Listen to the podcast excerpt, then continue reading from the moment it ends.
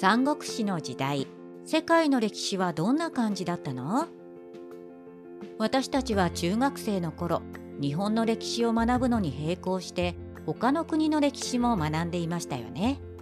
他の国と比較することによって日本の歴史の特徴が浮かび上がるという点で学びに効果的だということでこのような学習方法が取られているのですが多くの人は他の国なんてどうでもいいわと思っていたかもしれません。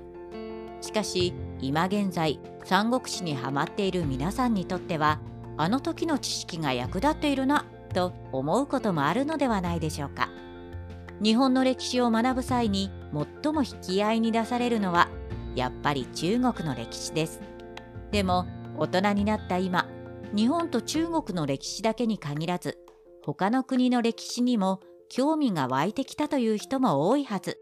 そこで今回は三国志に描かれている五漢から三国時代にかけては世界の歴史はどのように動いていたのかを簡単にご紹介したいと思います。日本では卑弥呼の邪馬台国が栄えていた。大昔日本と中国の文明には大きな差が開いていたということは歴史を学んだ多くの人がすでに知っていることでしょう。しかし三国時代にもなると中国の文明にちょっぴり追いついた日本の姿が垣間見えます。三国志義書によれば日本では卑弥呼という女王が君臨する邪馬台国を中心に小さな国が乱立していたそうな。卑弥呼は占いによって国の政治を執り行っていたということですからかつての陰の政治を彷彿とさせますね。ヨーロッパのローマ帝国は五皇帝が乱立する混乱の時代に。一方遠くヨーロッパの地ではかの有名なローマ帝国が地中海を中心に君臨していました。98年に即位した至高の皇帝トライアヌス帝から続いた五検帝時代はローマの華々しい時代でしたが180年にマルクス・アウレリウス・アントニヌス帝が亡くなってからは雲行きが怪しくなっていきます。その後悪性を振るったコンモドゥスが192年に暗殺されると193年には5人もの皇帝が乱立する大パニックに。さらに不幸にも天然痘が流行して人口が著しく減少し各地で反乱が勃発する始末。ついに軍人皇帝が君臨する波乱の時代に突入しローマ帝国は分裂へと歩みを進めていったのでした。中央アジアではサーサーン朝ペルシアが起こる。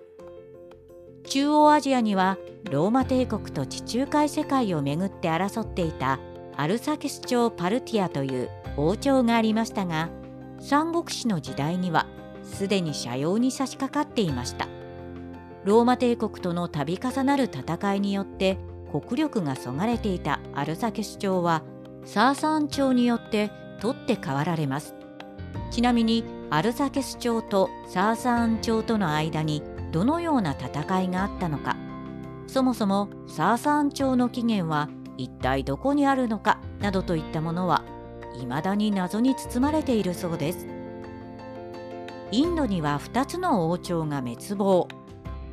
三国志の時代のインドには北西部にはクシャーナ朝南部にはサータバーハナ朝がありました。クシャーナ朝は郷土に住処を追われた大月氏を起源とする国。2世紀半ばには仏教に帰依したカニシカ王の統治によって最盛期を迎えました。特に文化面ではガンダーラ美術が栄え史上初の仏像も生み出されています。3世紀には義とも交流を持っていたクシャーナ朝ですがサーサン朝の侵入によって滅亡の浮き目に。一方サータバーハナ朝の方はローマ帝国や東南アジアとの交易によって栄えており2世紀末にも領土を拡大するなどしていたのですが3世紀には中央の力が弱まり周辺諸侯に押し負けて内部崩壊してしまいました。三国志ライターチョップスティックスの独り言いかがでしたか？三国志に描かれている時代には中国だけではなくヨーロッパや中央アジアインドといった大きな文明が起こった地域でも大きな動乱期を迎えていたようですね。五漢から三国時代という時代はあまりにも遠い時代であるため世界的に見ても資料不足によってその全貌が明らかになっていないことが多いようです。そんな中三国史をはじめとしてたくさんの文字資料が残されている中国史は異端な存在なのかもしれませんそしてその資料の多さこそが多くの人の心をつかむ中国史の魅力の一つなのでしょう